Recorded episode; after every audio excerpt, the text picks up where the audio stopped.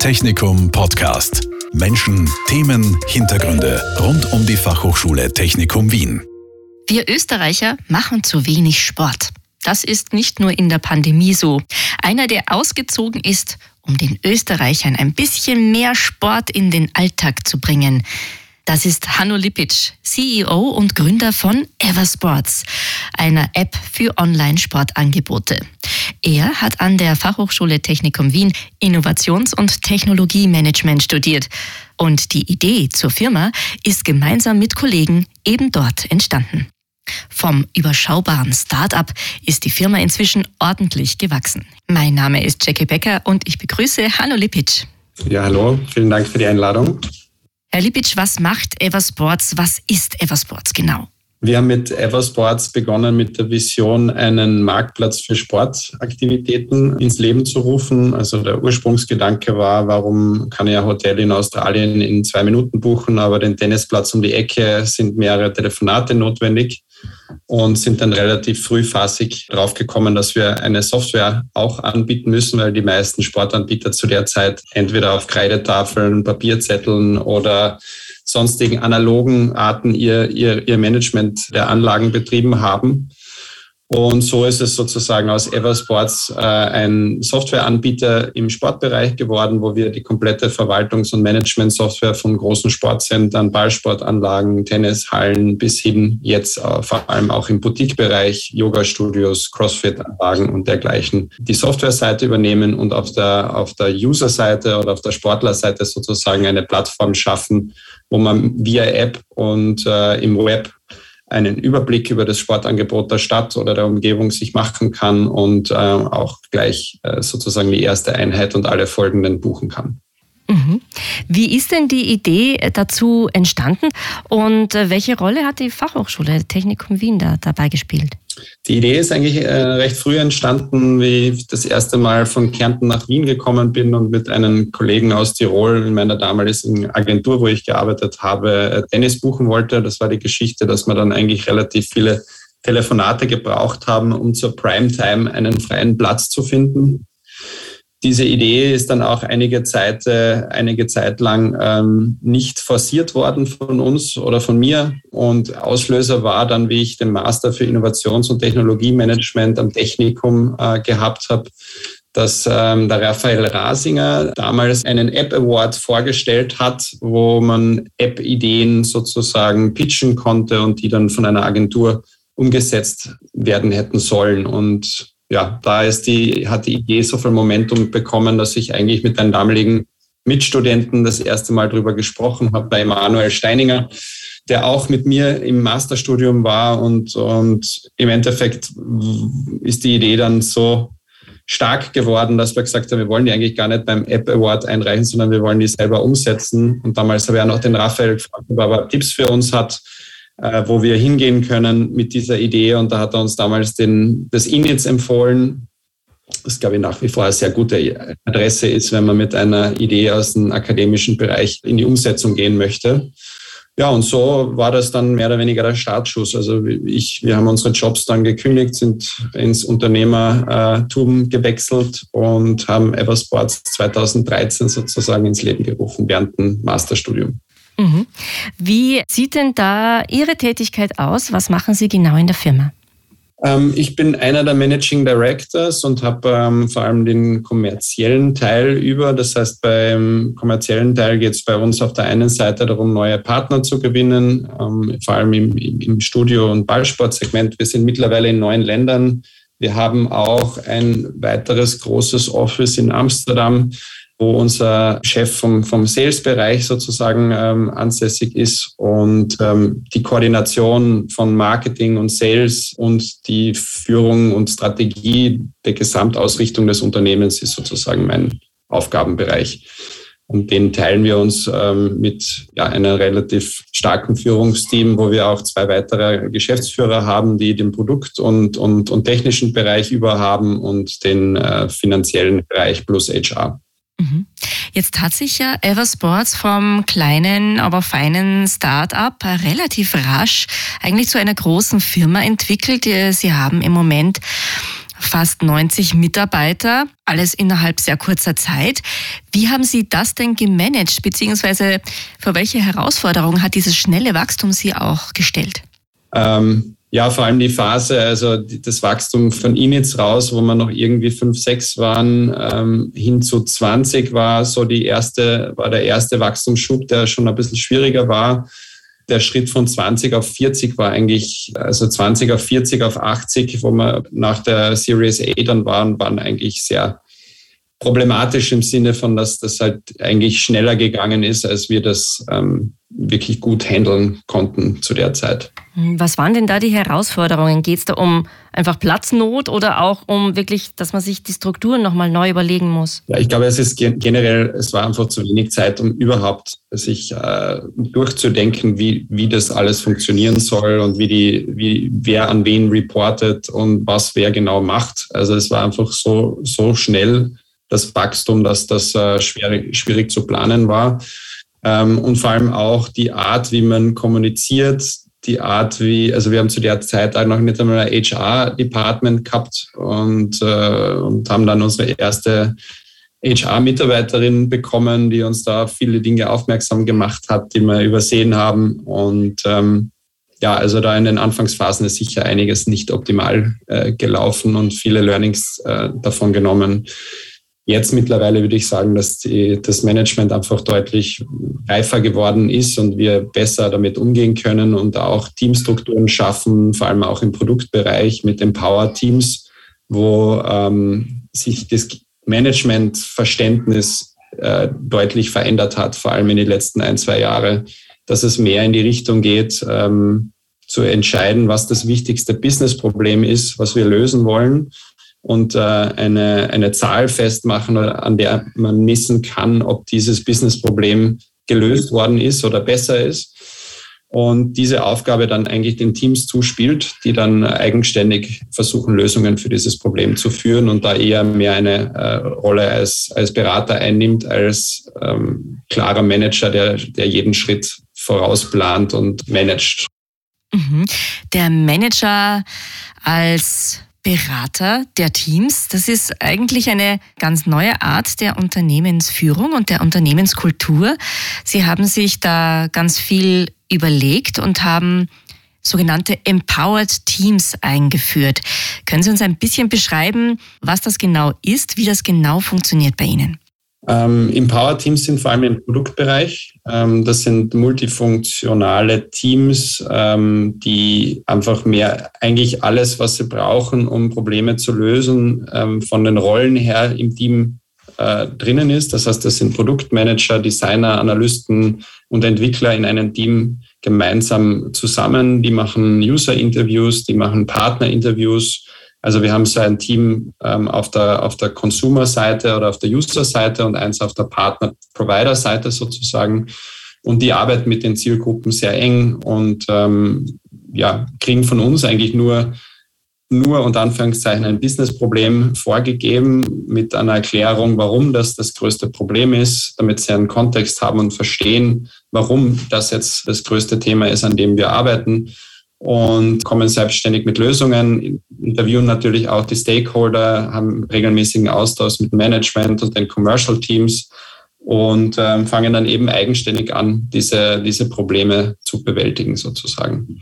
Das ist sozusagen die, die Herangehensweise auf der, auf der Produktseite. In, den kommerziellen Teams haben wir ein ähnliches Format. Wir nennen das Country Squads ähm, wo wir gewisse Regionen zusammengefasst haben, wo dann auch diese klassische Kampf zwischen Sales und Marketing und Customer Care sozusagen verhindert wird, indem wir ähm, die, die Mitarbeiter aus den Bereichen einmal in der Woche gemeinsam ein, ein, ein Meetingsformat sich selbst aufgesetzt haben, wo sie einfach alle Probleme und alles, was gerade im Markt passiert, sich gegenseitig updaten und dann irgendwo auch der Kreis geschlossen werden kann, dass wenn irgendwie der Kundensupport oder Customer Care ein Problem hat mit dem, was jetzt weiter oben im, im, im Funnel passiert sozusagen, dass das schnell dieser Kreis geschlossen wird und dass diese Rückmeldung dann ans Marketing- und Sales-Team kommt und dementsprechend die Teams einfach enger und gemeinsamer an einen Strang ziehen. Haben Sie da gute Erfahrungen damit gemacht? Funktioniert das gut?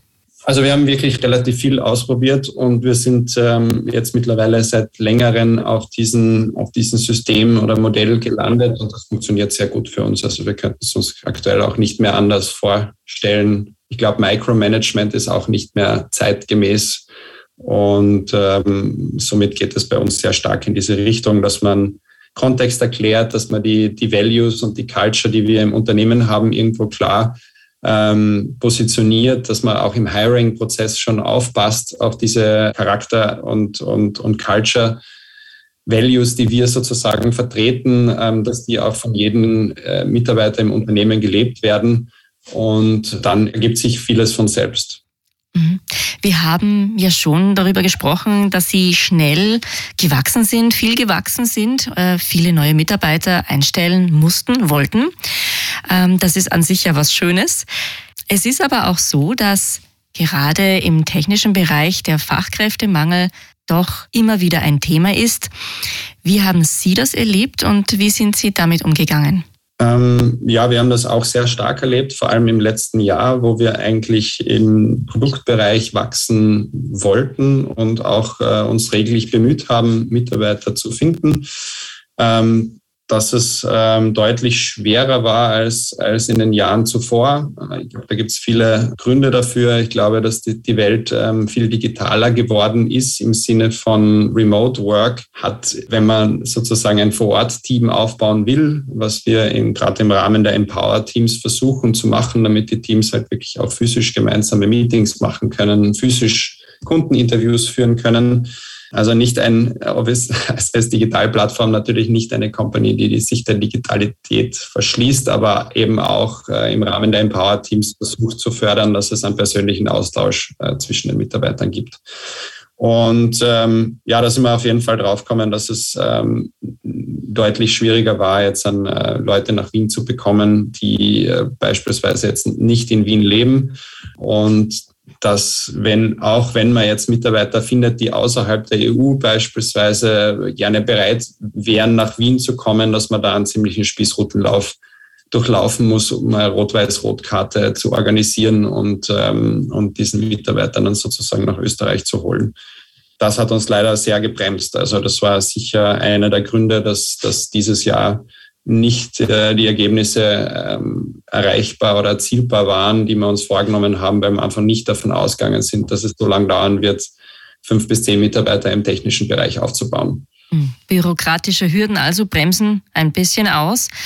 Was wäre denn Ihre Forderung? Was müsste sich denn ändern, damit es leichter wird? Wir haben schon leichte Verbesserungen gesehen, aber prinzipiell ist einfach der, die Zeit, die es braucht, um jemanden im Nicht-EU-Raum zu finden, bis der dann wirklich in Wien starten kann, zu lange. Also es sind einfach zu viele Schritte, die zu lange Zeit brauchen. Es gibt einfach zu viele bürokratische Strukturen, die da aufgebaut worden sind, die den, die den Prozess extrem verlangsamen. Also da ist Luft nach oben auf jeden Fall, äh, dass man das. Ja, vor allem wir wissen ja auch, wie es in anderen Ländern funktioniert, wie es in Holland und Deutschland beispielsweise funktioniert und äh, da gehen solche Prozesse einfach viel, viel schneller. Und es ist ja bitter, wenn man sozusagen jemanden eine Zusage macht und sagt, man will dich und dann braucht es irgendwie vier Wochen, dass dann im Rot-Weiß-Rot-Prozess rauskommt, dass irgendein Sprachenzertifikat nicht anerkannt wird und dass man das noch einmal neu machen muss und nachreichen muss und dann dauert es wieder zwei Wochen.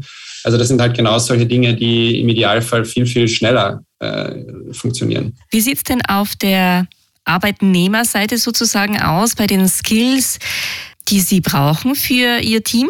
Was muss zum Beispiel ein Absolvent, eine Absolventin von einer Fachhochschule mitbringen, haben? Welche Voraussetzungen brauchen Sie da für Ihre Firma? Also wenn wir wieder bei der Unternehmenskultur starten, was wir sehr gerne sehen oder als Grundvoraussetzung sehen, ist, dass es eine gewisse Leidenschaft fürs Thema Sport gibt. Also Ever Sports ist, ist eine, eine Company, die sich mit dem Thema beschäftigt. Unsere Mission ist, mehr Sport in die Welt zu bringen oder Make Sports Happen auf Englisch ist der Claim, den wir haben. Und, und für diese Mission würden wir, würden wir uns wünschen, dass die, die Mitarbeiter sich damit identifizieren können oder dass das ein Thema ist, an dem sie gerne arbeiten. Und wir incentivieren auch Mitarbeiter mit äh, Gutscheinen, äh, unsere Partner kennenzulernen und verschiedene Sportangebote auszuprobieren. Und das ist so einmal der gemeinsame Nenner, zu denen sich die meisten Mitarbeiter äh, bekennen oder in, hoffentlich alle, aber auf jeden Fall die meisten im Unternehmen identifizieren sich, glaube ich, sehr stark damit. Dann haben wir noch Values, wo es darum geht, dass wir ähm, kundenzentriert arbeiten, dass es uns wichtig ist, dass die Kunden sowohl auf der Partnerseite als auch auf der User-Seite das Produkt lieben und Fans sind. Ähm, und dann die anderen Values gehen mehr nach innen, dass ähm, wir Verständnis davon haben, dass die Mitarbeiter sich gegenseitig den Rücken frei halten. We have each other's back ähm, dass es äh, darum geht, den Stift nicht um fünf fallen zu lassen, also kein 9-to-5-Mentality, sondern do what it takes. Ähm, also das heißt natürlich nicht, dass jeder, dass wir erwarten, dass jeder 70-Stunden-Wochen schiebt, aber wenn irgendwann einmal Dinge, unvorhergesehene Dinge passieren, dass man dann einfach erkennt, was wichtig ist und dass, äh, dass man dann flexibel ist, ähm, in gewissen Phasen einfach das zu tun, was notwendig ist. Und ähm, wir sind auch recht gut im Feiern unserer Erfolge ähm, und generell dabei, ein Unternehmensklima zu haben, wo es Spaß macht zu arbeiten, wo man auch lachen darf und soll und wo man, wo man auch gemeinsam feiert und, und, und in vielerlei Hinsicht viele unserer Mitarbeiter auch äh, Freundschaften miteinander geschlossen haben.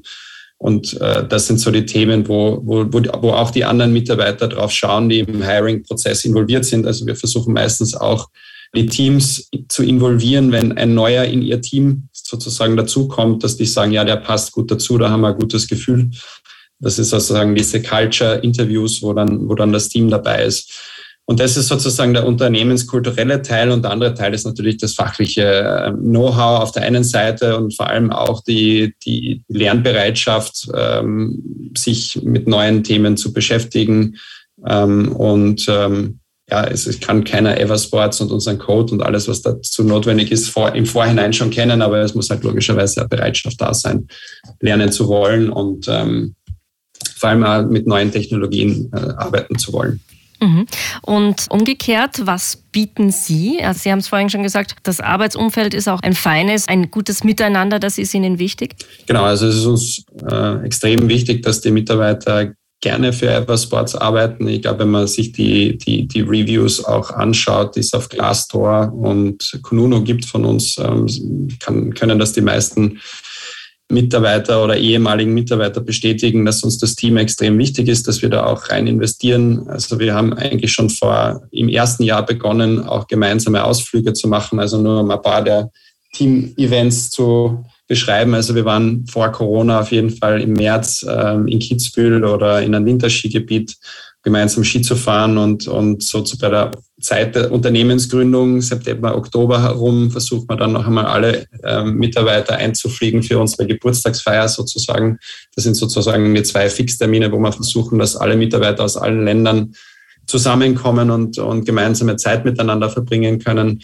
Und in den Offices selbst versucht man einfach ein sehr offenes Klima zu gestalten. Also es gibt nur Open Space, es gibt kein Management, das in irgendeinem Glasturm sitzt, ähm, sondern wir sitzen alle im gleichen Raum mit dem gleichen Setting und ähm, versuchen gemeinsam unsere Vision voranzutreiben. Und sozusagen auch flache Hierarchien. Äh, ich glaube, Impact ist ein Wort, das sehr vielen, vor allem Jüngeren, sehr wichtig ist, dass sie das Gefühl haben, dass ihre Meinung gehört wird dass sie Einfluss haben auf das, was äh, gebaut oder gemacht wird. Und das sind genau die Dinge, die wir auch proaktiv suchen in Mitarbeitern, dass es äh, Menschen sind, die etwas bewegen wollen und Ideen haben, wie Eversports auch in der Zukunft weiter wachsen kann. Wenn man sich jetzt angesprochen fühlt, wo, wie nehme ich denn am besten Kontakt auf? Wir haben natürlich unsere Karriereseite auf, auf Eversports. Also wenn man auf eversports.at einfach in den Footer geht, dann wird man dort ähm, den Link zu, zu der Karrierepage sehen. Da sieht man dann auch die Stellenbeschreibungen zu den einzelnen offenen Positionen, die wir aktuell haben. Und, ähm, und ja, einfach bewerben. Vielen herzlichen Dank, Hanno Lipic, für dieses Gespräch, für die Einblicke in Ihre Firma Eversports. Eine tolle Geschichte, wie aus einer Idee den richtigen Leuten, die man an der Fachhochschule kennenlernt und ein bisschen Glück und ganz viel Arbeit eine neue Firma wird. Ich bedanke mich bei meinen Hörern fürs Dabeisein. Bis zum nächsten Mal. Danke vielmals fürs Interview. Technikum Podcast. Menschen, Themen, Hintergründe rund um die Fachhochschule Technikum Wien. Dieser Podcast wurde produziert von Radiotechnikum.